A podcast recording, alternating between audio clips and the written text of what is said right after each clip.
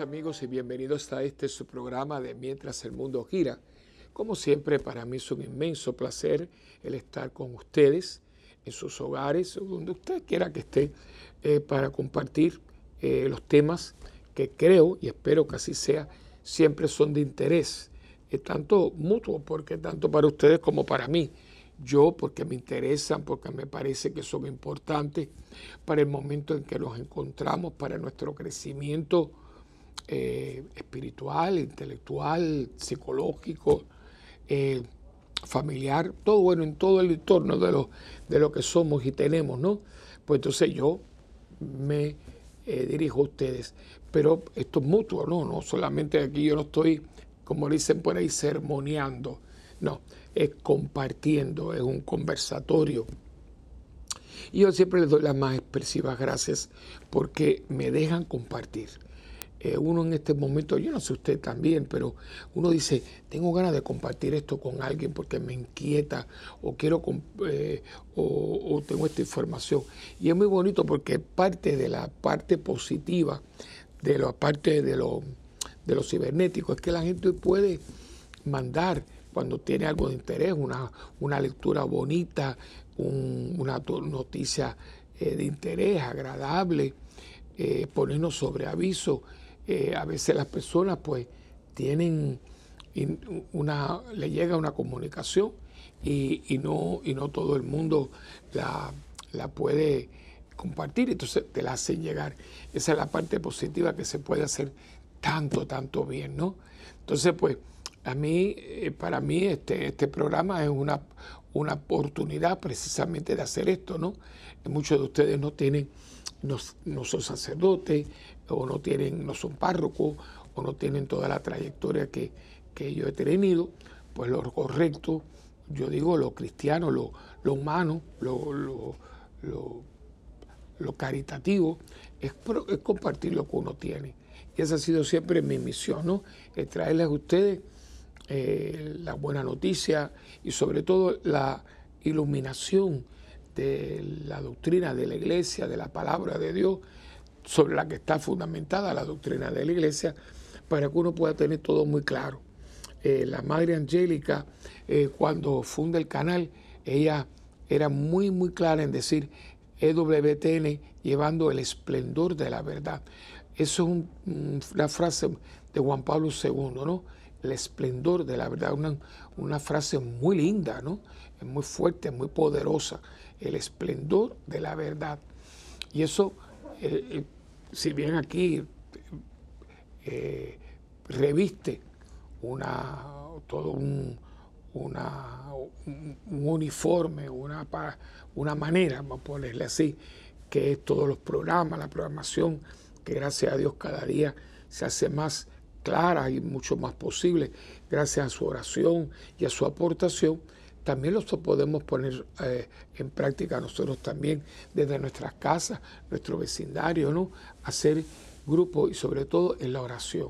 Compartir la oración dentro de un contexto, de un mundo que necesita tanto, tanta buena información y correcta y de buena fuente, porque muchas veces lo que nos está llegando está muy distorsionado, muy manipulado y eso también, por supuesto, cuando se trata de la iglesia, ¿no?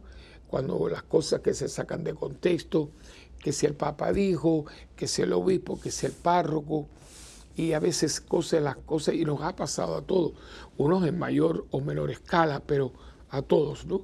Que sacan las cosas de contexto y dicen, este fulano dijo, pero bueno, no, y si lo dijo, no, no era así como tú lo estás poniendo, ¿no?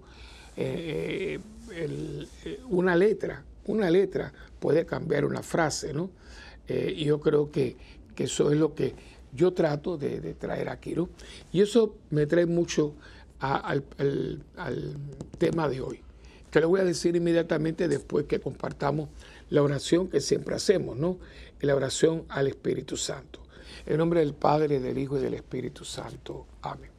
Oh Espíritu Santo, amor del Padre y del Hijo, inspírame siempre lo que debo pensar lo que debo decir, cómo debo decirlo, lo que debo callar, lo que debo escribir, cómo debo actuar, lo que debo hacer para procurar tu gloria en bien de las almas y de mi propia santificación. Espíritu Santo, ilumina mi entendimiento y fortifica mi voluntad.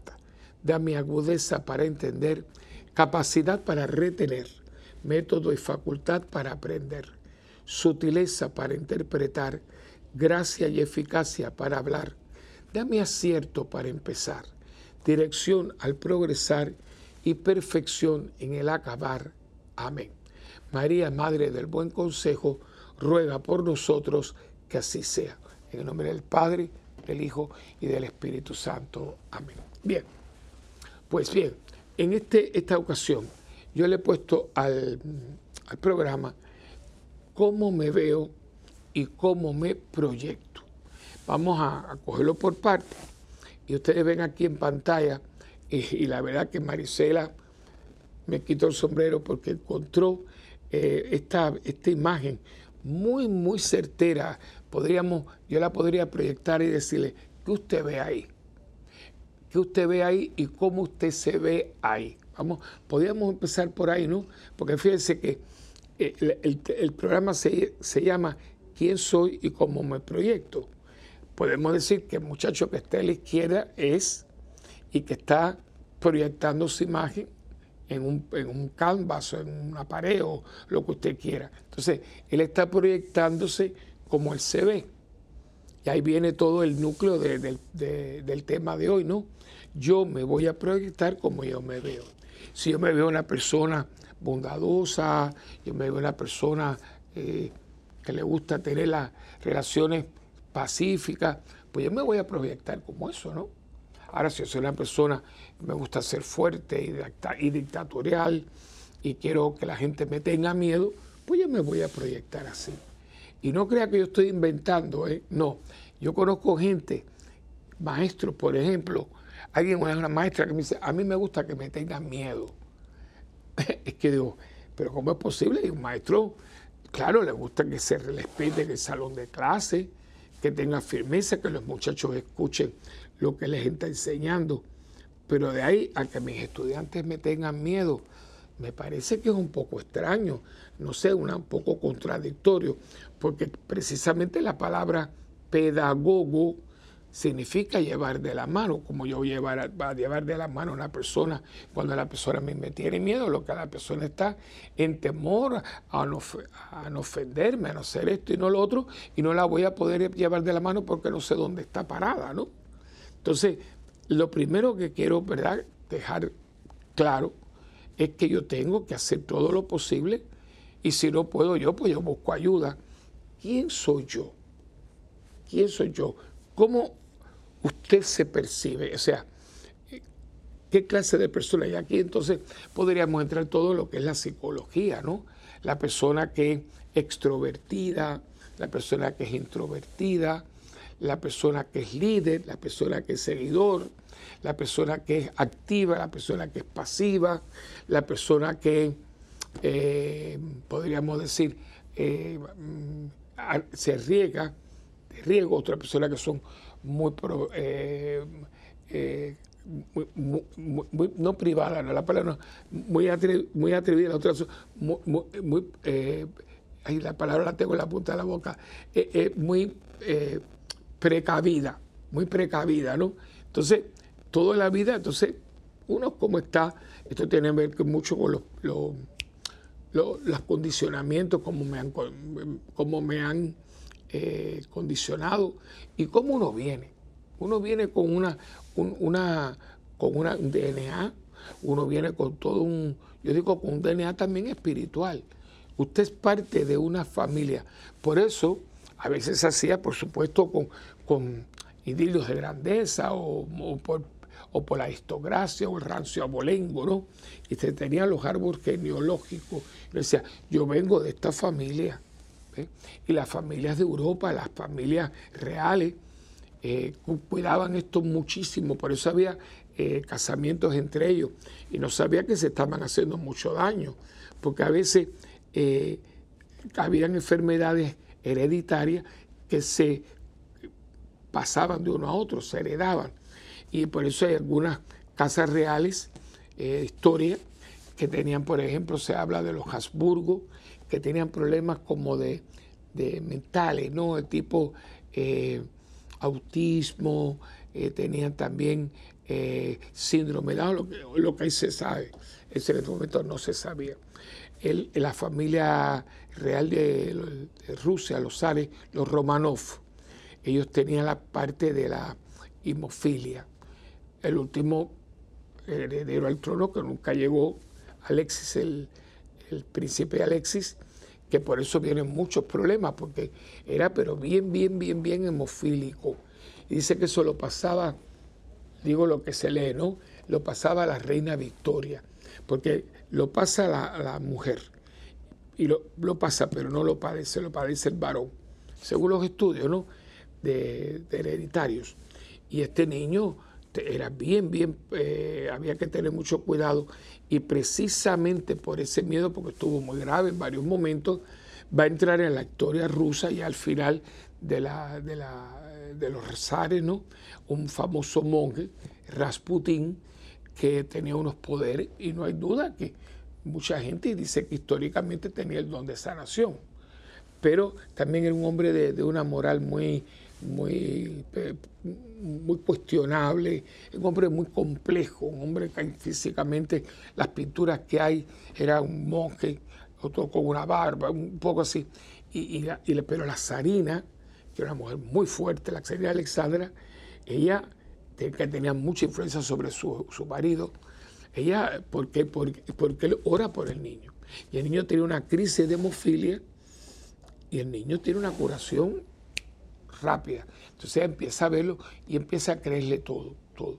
Y él le empieza a, decir a ella y a su esposo, y eso, eso hace que el zar haga algunas decisiones que van a ser eh, fatales. Y ahí empieza todo junto, aquí estaba Lenin con todos sus secuaces, eh, sus matones, como digo yo, se crearon todo el ambiente porque Rusia tiene una revolución y esa revolución era para acabar con la monarquía y crear una república, ¿no? Y una constituyente. Y eso se. Rusia tuvo como tres años, dos años de una república buena. Había un gobierno provisional. Y en ese gobierno provisional, el zar Nicolás abdica en nombre suyo y en nombre de su hijo. O sea, que daba por final la, monarquía en Rusia. Pero Lenin viene con su grupo de bolcheviques, se roba todo. Aquí había otro personaje que se llama Trotsky. Trotsky eh, le dan como un golpe de Estado y tiene que huir. De hecho, va a México, lo persiguen, allí lo matan, le corta la cabeza con un cortador de hielo. Entonces Lenin se, se, se, se, eh, consolida y, y crea el leninismo, ¿no? Eh, y fue horrible, horrible, horrible. Las purgas, las cosas. Y claro, eh, detrás, de todo detrás de él viene Stalin. Y salimos de una cosa y nos inventamos, de hecho, el helenismo, stalinismo, los puertos montones. Y todo esto por una revolución que no fue dirigida, o sea, mucha gente está equivocada.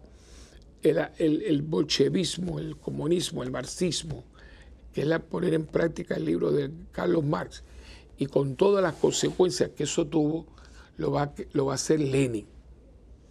Lenin se va a robar una, una, un cambio que era positivo. Tampoco había los proyectos de matar al zar con la familia imperial.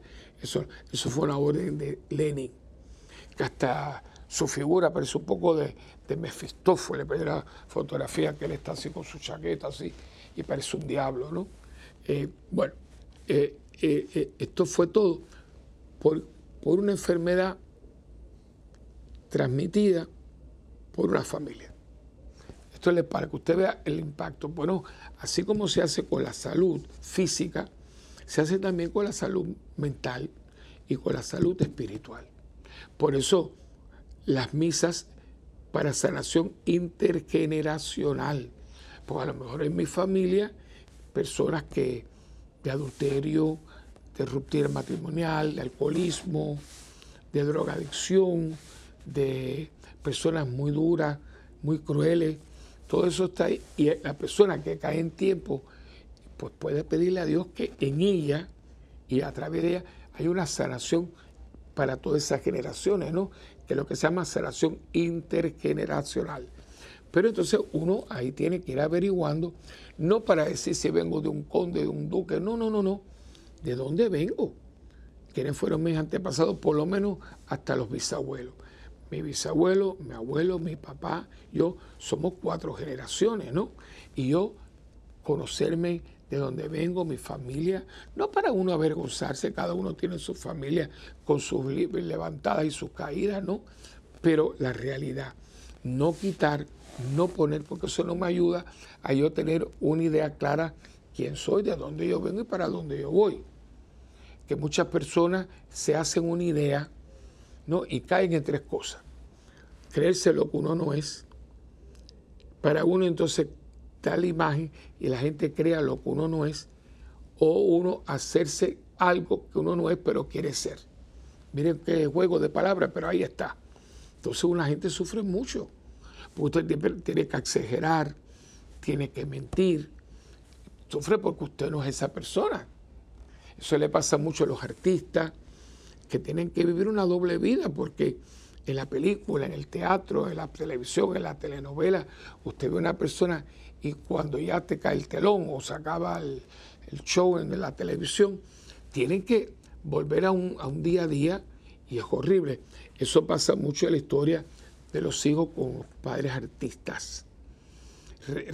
reciente mucho y también en la política.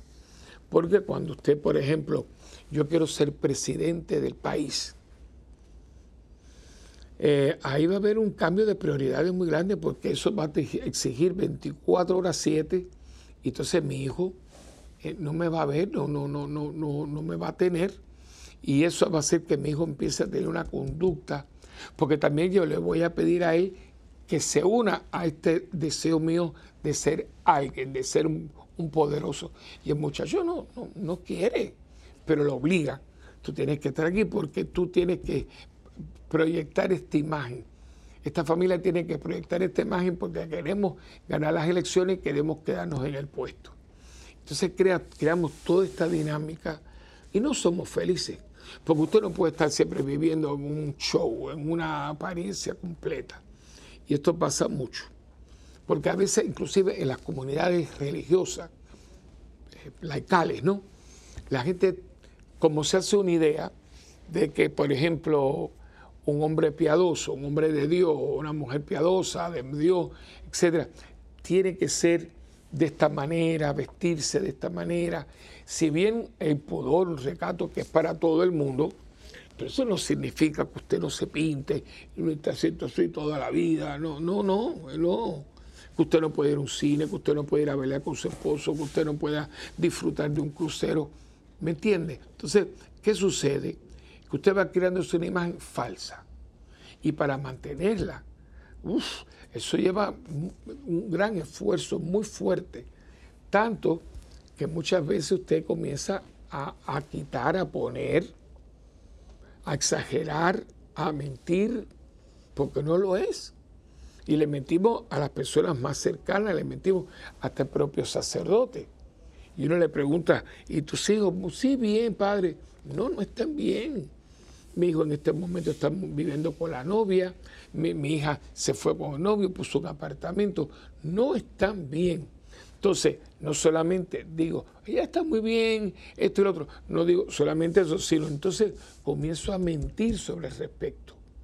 Y eso, hermano, te va a destruir. Aparte de que estás en pecado, que es mentira, que es falso, que, que no conduce a nada, por lo menos a nada bueno, Aparte de eso, espiritualmente uno, uno se cansa porque uno nunca puede ser uno mismo. Hay gente que, que llega a, inclusive a, avergonzarse de sus padres. Usted lo ha visto en películas. A mi madre y a mi padre que hicieron un gran esfuerzo. Ahora yo lo claro, como yo estoy en esta gran universidad y ahí todo el mundo es muy educado y muy sofisticado. No quiero traer a mis papás que son de barrio, que son de un trabajo sencillo, mi mamá a lo mejor limpió casa, todo eso que sabemos que hay gente buenísima que ha sacado sus hijos con mucho esfuerzo, pero no quiero. De hecho, en Puerto Rico hay una poesía, hay un gran eh, poeta eh, que escribió muy bien. Y sobre todo todo lo que es la, poesía afro, afro antillana, ¿no? Y él tiene una, una, una poesía que el estribillo es ¿Y tu abuela dónde está? ¿Y tu abuela dónde está? ¿No? Eh, como diciendo, viene la visita, pues yo quiero casarme con esta niña, sus papás son de tal lado, y metemos a la abuela eh, allá atrás. Si puede, ponemos un closet para que nadie la vea, porque es una viejita, quizás es negra, o es mulata, o es india, lo que fuera. Y entonces, ven acá, ¿y tu abuela dónde está? No, que y no, ella está de paseo, él está en otro lugar. No, no es verdad, no es verdad la abuela mía está ahí, pero yo no quiero mostrártela porque no estuvo de peluquería, no viste de, no sé quién, o y nos avergonzamos, porque no estamos conscientes de que somos gente que pertenecemos a, una familia y esta es mi familia. Y si yo soy quien soy, muchas veces por el fruto de mi familia, que sin tenerlo, sin tenerlo, hicieron posible para que yo lo tuviera. Y ahí es donde uno viene con mucho orgullo. Mira, este es mi mamá y este es mi papá. Ay, pero usted no parece, sí, pero es que yo hoy soy abogado, yo soy hoy, tengo un puesto y soy, no sé qué, la primera trompeta de, la orquesta sinfónica, ¿no? Porque mis papás, calladitos, a lo mejor nunca pudieron ir al teatro por alguna sinfónica, pero ahí, porque creyeron que yo tenía la capacidad, porque la maestra se lo dijo, yo le echo para adelante, yo le echo para adelante, yo le echo para adelante, ¿no? Eh, ustedes saben que ya, ya se saben ¿no? que a mí me gusta mucho el cine, eh, las buenas películas, las buenas películas. Y hay una película que se llama eh, Billy Elliot, Billy Elliot, que es el nombre del niño, ¿no? Esta película toma lugar en, Gales, Wales, ¿no? Entonces, un pueblo minero, todos los hombres son de mina, y el niño, este señor, su, su esposa ha muerto. Se quedan entonces él con su hijo mayor, con su hijo menor y la mamá de él. El niñito, bueno, el niñito de creo séptimo, octavo grado, es muy vivo. Entonces el papá lo pone a coger clases de boxeo. Eh, pero como es un pueblo relativamente pobre, pues el salón es un salón de multiuso, ¿no? Porque tienen a cierta hora la clase de, boxeo, pero por la tarde, tarde, pues tienen clases de ballet. Y el va este, este, todos los días venía con sus guantes, que es papá, porque papá es muy, muy, muy entusiasmado porque el muchachito eh, podía ser un gran boxeador, boxeador.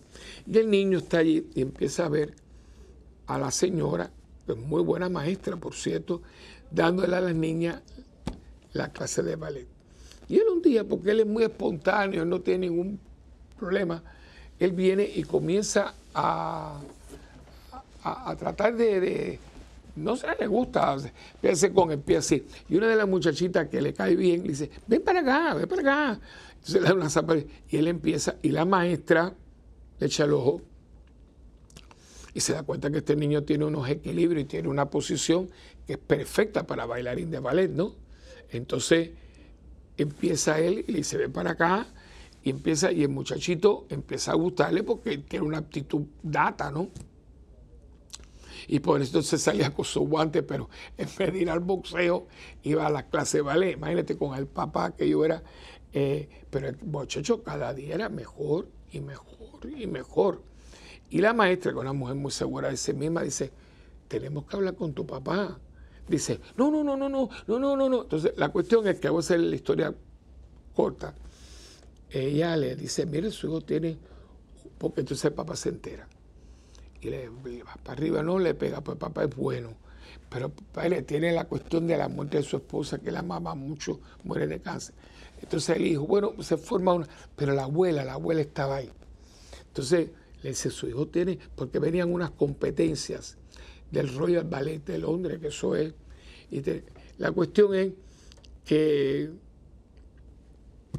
eh, hay mucho conflicto, el papá lo, zarandea, eso no puede ser, eh, le dice algunas palabras muy fuertes, y el niño pobrecito. Entonces un día el niño está muy frustrado y va eh, ahí al salón de ballet y se llevó la radiola con él. Y entonces ya le va a dejar valer porque él era muy obediente, un niño bueno. Y va para allí y todo estaba cerrado, etcétera. Una escena muy bonita. Entonces él viene solito, él tiene miedo, ya, ya, ya no va, a las clases de ballet. El papá insultó a las señoras y mi hijo no va para eso. Entonces pone la radiola y están tocando la pieza El lago de los cisnes y él empieza a bailar. Y uno de pronto se da cuenta que el papá está todo oscuro, él está bailando porque entra una luz por la ventana, ¿no? Y el papá lo está viendo. El papá se le agua a los ojos porque el niño es fantástico, el niño tiene una habilidad. Entonces accede y él mismo lo lleva a Londres. Eh, termina con que el niño se convierte en el primer bailarín del Real Ballet de, Londres, ¿no? Eh, y ve, porque el papá quería que él fuera otra cosa. Y no, el niño tenía una aptitud para el ballet. No, porque usted piensa que en el ballet todos los que bailan ballet son homosexuales. Eso no es verdad. Hoy en día todavía muchísimo menos, porque, por ejemplo, en American Ballet todos casi están casados. Ya eso, ya eso no existe. Y mucha gente muere sin tocar eh, piano, por ejemplo. Otra cosa era, no, porque el piano es para las muchachas. O sea, las muchachas que no querían tocar piano las obligaban. Y el varón que tenía, pues, esas cosas, eh, y siguen todavía porque tenemos estereotipos. Claro, si bien tenemos que cuidar, porque hoy en día quieren meterle a la gente la cuestión de la bisexualidad, porque ahora estamos en el otro extremo y tú tienes que ver y tú tienes que probar y tú, ¿por qué? No, señor, usted no le empuje esto a nadie deja a la gente ser gente, dele todas las posibilidades para que la persona crezca normalmente. Usted es un niño, usted es un niño, usted es una niña. No me estés empujando, no me estés manipulando. No pongas palabras en mi boca, no me metas pensamientos en la cabeza. Que a veces un niñito está mirando una cosa sencilla y hay niños sin, con esto y con otro. No, señor. No ponga, si el niñito es varoncito, no le esté poniendo ropa de niña. No, pero él tiene que probar, pero ¿qué probar qué? ha viene habilitado como varón. O sea, aquí mucho, ¿ve? hay mucha tela para contar. Y los niños sufren porque el niño no es tonto, el niño tiene su, su, su, su imagen. Usted puede destruirla y no dejar que el niño sea quien sea. Si mañana el niño tiene se identifica de otra manera, entonces vamos a lidiar con eso, inclusive ayudarlo en esa etapa. Pero no podemos estar manipulando a la gente y mucho menos fomentando y aplaudiendo cosas que no son. Un niño de 13 y 14 años todavía no sabe quién es. Entonces vamos a ayudarlo, vamos a escucharlo y vamos a, a ponerle todo como es, no como yo quiero que sea. Porque ahora es una manipulación que digo, pero, pero, pero, ¿cómo es posible? O sea, eh, a veces en una novela, esto no viene al caso. Hay cosas que son parte de una historia, pero a veces, pero esto está aquí como empujado, metido ahí. Entonces yo creo que uno tiene que dejar que la persona sea, sea ella. Y muchas veces si yo soy papá y veo que mi hijo está teniendo algún tipo de, de conducta, veo que es muy tímido, veo que no se atreve, que está muy cohibido, ayudarlo, ayudarlo. No es cambiar la personalidad, no es que sea como yo quiero, sino para que él pueda tener una, personalidad sana. Una persona, y hay profesionales de, la salud mental, del, comportamiento humano, que para eso están ahí. Y uno dice, mira, yo tengo esta confusión. Y no estoy hablando de sexo, no estoy hablando de sexo, no. Estoy hablando de que no sé quién soy, no sé lo que yo quiero. Bueno, hay de aptitudes, hay, hay muchas cosas que uno puede ayudarse de ellas y con una correcta orientación y personas que me quieren bien y para bien, yo puedo, yo creo que encontrarme y, y quererme y aceptarme como, como soy, como, como lo que tengo. Pero esto sin manipulaciones y sin trastienda. Simplemente me siento bien conmigo mismo. Pero vamos a una pequeña pausa y venimos enseguida.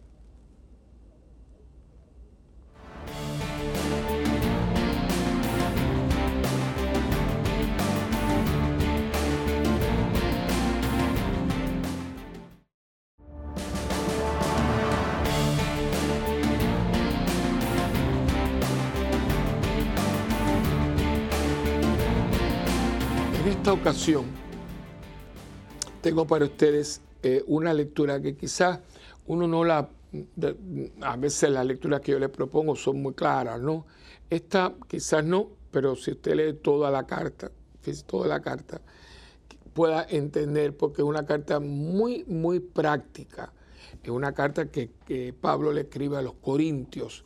Y hay muchos temas. Aquí hay, habla sobre, eh, empieza la división entre los fieles, la sabiduría del mundo y la sabiduría cristiana.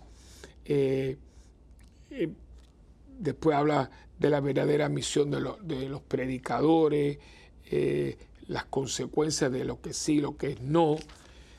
Tiene una parte muy bastante fuerte. Hay una, él está escribiendo porque también en Corinto hay un problema de incesto, ¿no? Y eso él lo, tiene bien malo y él había dado unas, unas orientaciones que no se han seguido y él ahí fustiga muy bien. De hecho, es el primer caso de excomunión que uno encuentra. Usted sabe que eso es una potestad que tiene la iglesia, que casi nunca la usa, eso tiene esa potestad. Excomunión significa fuera de la comunidad. Es un, dictamen para esa persona esté fuera de la comunidad si no puede recibir los sacramentos, eh, varias cosas más. Eh, y él lo hace porque ya él había hablado y había dicho para que este joven se estaba viviendo con su madrastra, ¿no? Eh, y él pues no, no, hace caso. Y le he dicho, y ustedes sepárense de él y la gente lo, lo siguió tratando como si nada. Y él en eso se pone muy, muy molesto eh, porque dice él, por todas partes oye hablar de una inmoralidad entre ustedes que no se da ni entre los gentiles, hasta el punto de que uno de ustedes vive con la mujer de su padre parece que está un ambiente, y ustedes andan tan hinchados y no han hecho más bien duelo para que fuera expulsado de entre ustedes al autor de semejante acción. O sea, pues bien, yo por mi parte corporalmente ausente, pero presente en espíritu, he juzgado ya como, como si me hallara presente al que así obró que en nombre del Señor Jesús, reunidos ustedes en mi espíritu, con el poder de Jesús, Señor nuestro, se ha entregado ese individuo a Satanás para mortificar su sensualidad, a fin de que el espíritu se salve, para que, a fin de que él, espíritu, se salve en el día del Señor. No está bien su orgullo, no saben que un poco de levadura fermenta toda la masa. Eliminen la levadura vieja para hacer masa nueva, pues son ácimos porque nuestro Cordero Pascual Cristo ha sido inmolado. Así que celebremos la fiesta no con vieja de levadura, ni con levadura de malicia e inmoralidad, sino con hacemos de sinceridad y verdad. ¿Ves? O sea, él, está hablando esto y es una carta muy fuerte. Y después habla de, la gente que en vez de ir a, los tribunales de los cristianos, de las comunidades, se va a los Es una carta muy práctica y en un momento dado está hablando de la fornicación y del matrimonio y la virginidad. Dice, esto es lo que tengo puesto en pantalla, es Primera de Corintios, capítulo 6, 19, 20. Y quiero ahí por eso fundamentarme. O no saben, está hablando a nosotros, o no saben que su cuerpo es templo del Espíritu Santo, que está en ustedes y han recibido de Dios y que no se pertenecen han sido bien comprados. Glorifiquen por tanto a Dios en su cuerpo. Es decir, sean ustedes quienes tienen que ser, seamos nosotros. Es decir, no. Es decir, nosotros no podemos aquí vivir como si usted fuera un pedazo de carne. Usted no puede vivir aquí como eh, una persona vanidosa, una persona materialista, consumista, porque esto es la cuestión. ¿Cómo me veo? Hay gente que vive para tener o sea, que yo me veo como una máquina de adquirir cosas.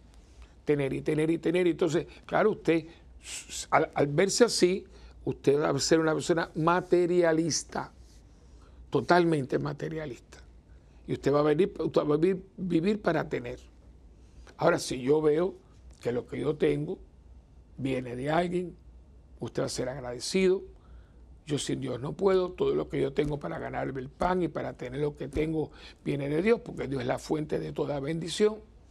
Pues entonces usted es una persona agradecida, una persona que, se, que sabe que todo lo que tiene viene de alguien, y usted es una persona generosa, porque yo estoy aquí para darme y para dar.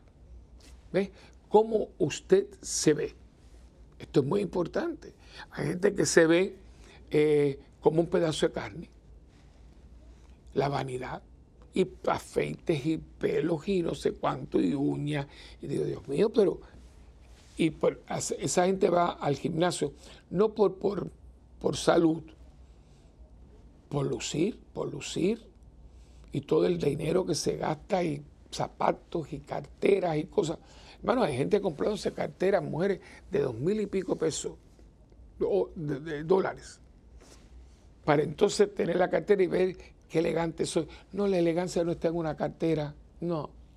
La elegancia está en el porte de la persona, en su hablar, en, su, usted cómo se proyecta. Entonces, como me veo, me proyecto. Y como yo me veo, vanidad, ser mejor que los otros, me siento más lindo que otros. Como decía un gobernante de Puerto Rico, qué linda, qué linda, mirándose a un espejo, ¿no? Inmadurez, ¿no? Yo creo que hoy tenemos que estar presentes cómo me veo y cómo me proyecto, porque como me vea me voy a proyectar. Y la gente vanidosa están tan, tonta, Dios mío, todo gente que se pasa dos horas en un espejo. A mí esto me ha pasado y me pongo bien, bien molesto. Claro, hace tiempo porque ya saben cómo estoy. Pero personas que gastan, eh, guardan dinero para ir a Tierra Santa. Entonces primero llevan una cantidad de ropa y digo, señores, ya le hemos dado unos códigos. Usted no va a lucirse, usted va a una experiencia de fe. Lleve ropa, casi siempre vamos en verano, cómoda, los tenis, vamos a caminar. Y tengo un recortito que usted hasta con la mano se puede peinar. Dos veces pasó y dos se acabaron, ¿eh? porque el que no, me voy. Porque usted todo el mundo ha pagado. Y usted comprenderá que si nosotros tenemos que salir a las 7, porque la misa en el lugar es a las 8, y si no llegamos, la perdemos porque detrás de nosotros viene otro grupo. Yo no puedo esperarle a usted porque usted se está dando un blower. Pero que usted fue a Tierra Santa, a lucir o a encontrar una experiencia de Dios. ¿Ve? Yo digo, pero Dios mío, ¿qué vino aquí? Otro, saca fotografía, escucha el guía después saca la fotografía. Yo cuando llevo a los grupos digo, mire, escuchen al guía y después tome la fotografía para que sepan dónde estaban, de qué se trata y así la fotografía tenga sentido, porque a veces son gente que después dice, sí, pero yo creo que porque no sé, no estoy seguro, claro, porque no estaba escuchando la, explicación. O sea, yo, yo no sé usted, pero pagar todo ese dinero para tomar fotografías. Las fotografías están tomadas, las puede tener hasta mejor que la que usted pueda tomar. Ahora, la explicación, la experiencia, el, potencial eh, divino que Dios nos da, eso es que está metido en el momento. Yo, que he ido tantas veces ya, yo siempre digo, conmigo, yo me pongo al ladito del, del guía, porque como siempre no es el mismo guía, y siempre que voy aprendo algo. Yo de hecho no, no, no tengo cámara, yo no tengo recuerdo. A mí me tienen que creer que he ido porque yo no tengo, la tuve en un momento dado y como la, dejaba aquí, la dejaba allá porque me ponía a oír porque quería escuchar y aprender, pues yo no voy a comprar más porque al fin y al cabo a mí me interesa aprender, saber que la próxima vez ya sé que fue aquí, pero lo sigo profundizando. Es decir, hermano, usted tiene que tener para dar. Entonces, como usted se ve, hoy en día las mujeres salen con todo respeto a la calle, como si usted no fuera una mujer decente de Dios, una mujer cristiana católica. No, porque es que ahora la moda es la falda. No, pero no, no, no, no. La moda, ¿quién hace la moda? ¿Quién hace la moda? Eh? ¿Quién? ¿Quién hace la moda? ¿Y quién es esta persona? Primeramente está haciendo dinero con usted. Vamos a empezar por ahí. Y todo lo que nos ponemos de esos famosos modistos y modistas tienen un logo muy bonito algunos, Pero yo creo que lo lógico sería que me pagaran a mí porque yo estoy llevando aquí la marca de ellos. O sea, que yo soy promotor de su marca. Bueno, por lo menos deme alguna regalía, deme algún descuento, no. No. Entonces ya estoy llamando, te estoy promoviendo y yo tengo que poner lo que a ti se te ocurra, que a veces son unas mamarrachadas. Y algunas veces las damas, las damas, los caballeros también. No que son las modas, pero es que ahí donde viene el cortocircuito, hermano. La, la, moda no marca la moralidad. La moral es la moral, está basada en la fe cristiana. Yo soy cristiano, esta es mi moral, estos son mis principios, estos son mis valores. Y eso no es negociable. ¿Cómo hará? Como hará la, eh, la moda, eh, la mujer y San Brasier. ¿Pero qué es eso? Inclusive, inclusive, médicos dicen que no es bueno porque la persona no tiene el brasier, el golpe le puede traer problemas. Los hombres, o sea, las cejas pintadas, es que una cosa usted, yo pregunto, porque la gente cuando yo lo dice se ríe, pero de las cosas que a mí me recuerda de mi papá, era entrar en el baño y, verlo afeitarse. En este momento todavía no me había afectado para nada, pero era, con, cuchilla, con... Y oía a mi papá, yo me sentía, es que era ver algo majestuoso. Ahora cuando uno entra al baño, que usted va a ver? A su papá sacándose las cejas, depilándose las piernas. ¿Usted cree que eso es una buena imagen? Que mi hijo tenga mejor sacada la ceja que su mamá. Ay, padre, pero mire, no, no, no, hermano, no, no, no, no. No, yo no lo voy a entender, no. Porque hace falta imagen hace falta, por eso la gente cuando va a una casa va viendo, me gusta ese modelo. El modelo, porque va en esa casa bonita, tiene ese modelo, por eso cuando usted va a comprar una casa, está la casa modelo, y usted viendo la casa modelo, usted quiere que le construya su casa. Yo quiero la casa como yo la vi en el modelo de la urbanización donde yo estuve. O usted va a un, a un lugar donde venden coches, carros, y está la sala donde están los modelos. Y usted se sienta y le da la llave usted pues, pero ese no es el carro que usted se va a llevar, es un modelo de ese carro. Nosotros somos los modelos de Dios. Y la gente nos tiene que ver y la gente se le tiene que abrir el apetito. Ay, yo quiero ver cómo, yo quiero ser como esa persona. Porque yo quiero, y ahí yo se lo he dicho muchas veces, te lo he dicho muchas veces. Lo sigo diciendo porque es una lástima que no lo oigo ni a los míos chiquititos. Como quién tú quieres ser. Ah, yo quiero ser como superhéroe tal y el otro superhéroe de no sé cuánto. Yo quiero ser como... Qué lástima, porque ¿saben qué? En el siglo que yo estaba, yo nací, todos mis amiguitos, y teníamos a Superman, y teníamos a Batman, que eso no son nuevos. Superman, por supuesto, yo era niño y veía a Superman, y había una serie de Superman. Flash Gordon, me acuerdo Flash Gordon. Pero yo no quise ser como Flash Gordon, ni como Superman. Me habrán comprado un, este, trajecito que yo tampoco me recuerdo de eso. Pero cuando él me decía, y a mí, a mí, como quieren ustedes, como mi papá. Pero mi papá se mostraba conmigo de una manera que yo quería ser como él. Los maestros, yo quiero ser como mi maestro.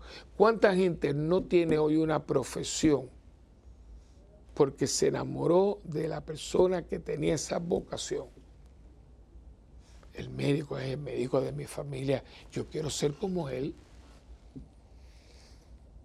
Yo empiezo a querer ser como sacerdote por un hermano de la Salle, el hermano Jorge, que no sé dónde está, si está vivo que él estaba, yo me puse ahí los compañeritos y vi la dinámica del colegio, porque el colegio proyectaba una imagen muy linda, porque en cada salón había un hermano de la Salle. Y viendo al hermano Jorge, un día le dije, yo quiero ser sacerdote, yo quiero, yo quiero ser como ustedes.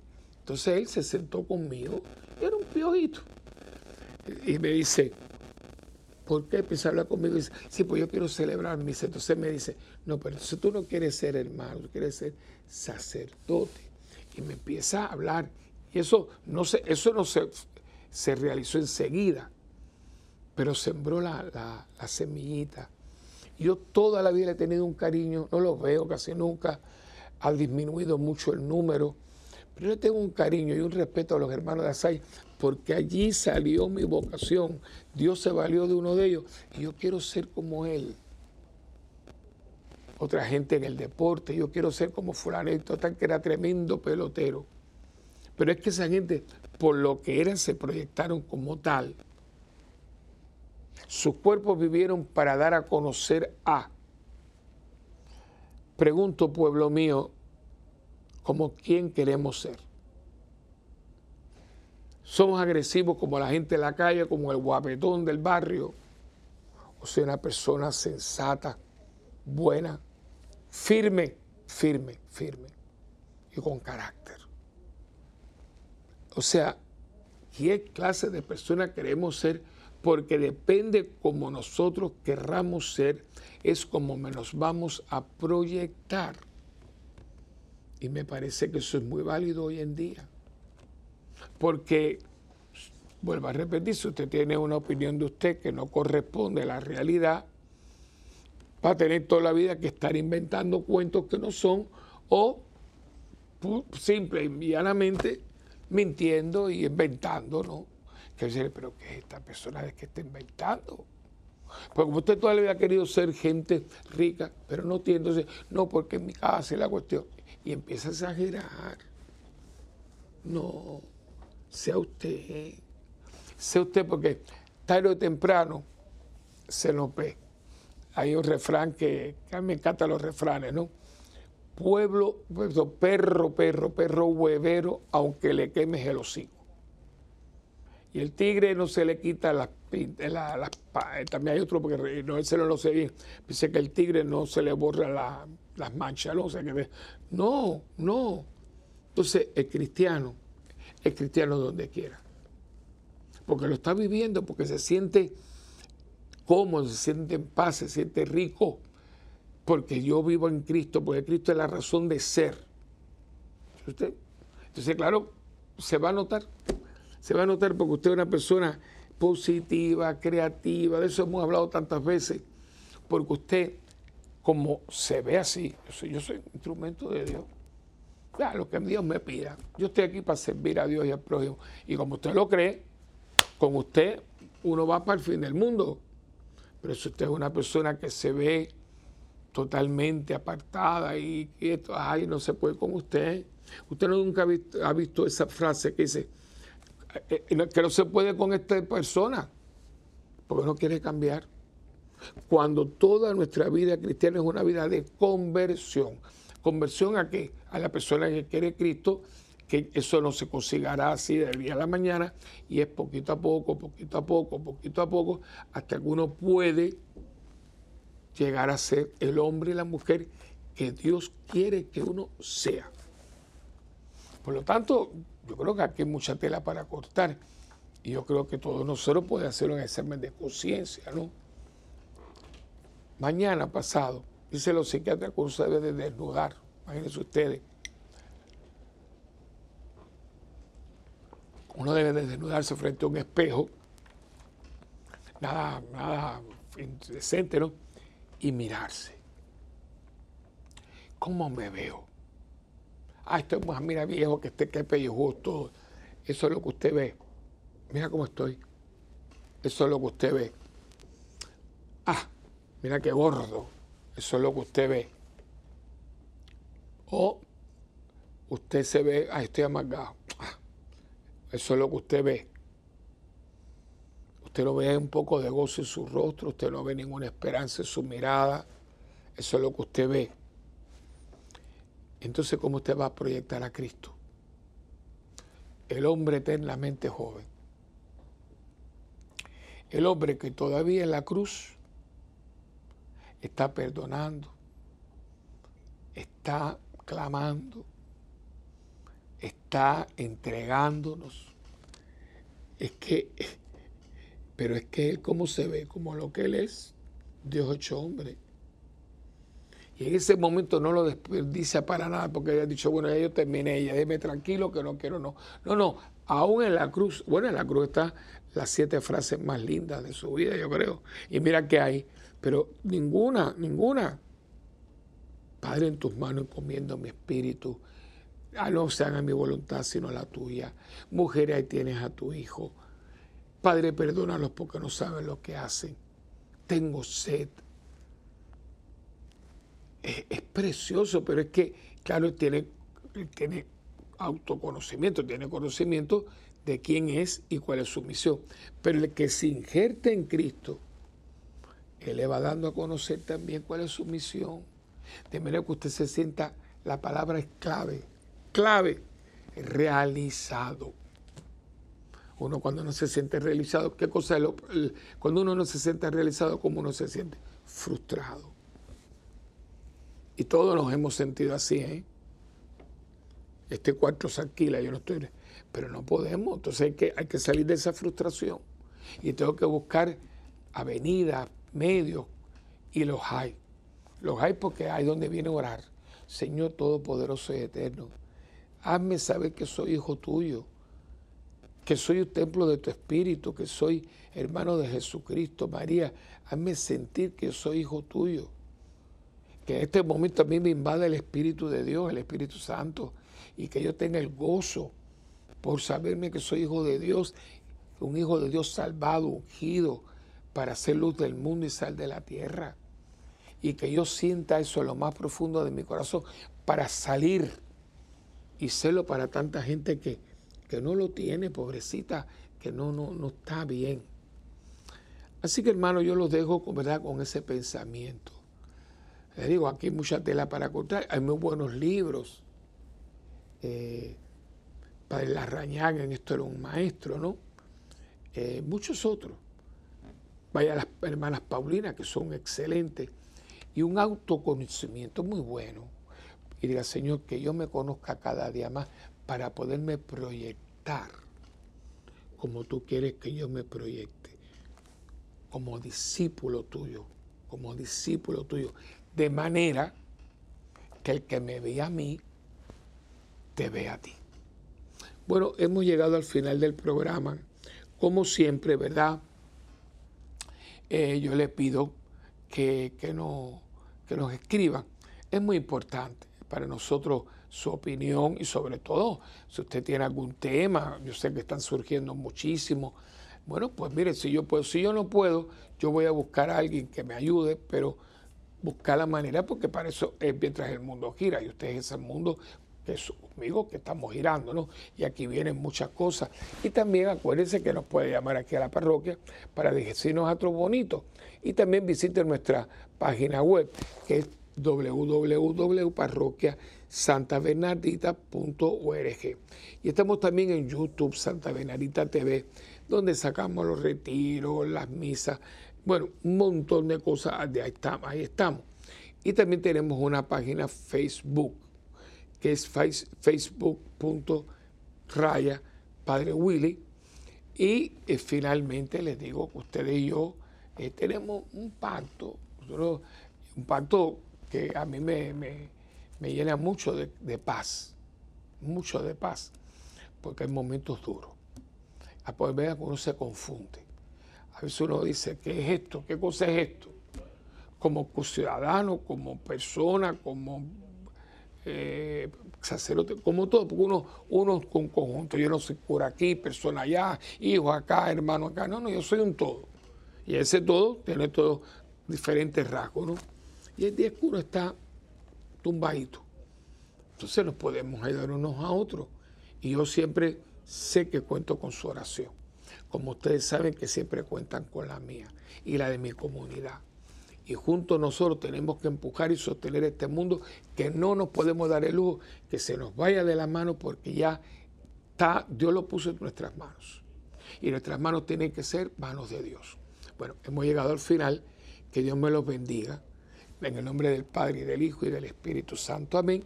Y como ya les dije, Yo rezo por ustedes, ustedes rezan por mí y juntos por el mundo. Y eh, pórtense bien, pórtense bien. Yo lo sé que lo estamos y la mejor compostura, el mejor, la mejor conducta es como María, haciendo la voluntad de Dios. Y como me decían en mi casa mis abuelos, hijito, haz bien y nos mire aquí. Que Dios los bendiga y hasta la próxima en este su programa de Mientras el mundo gira.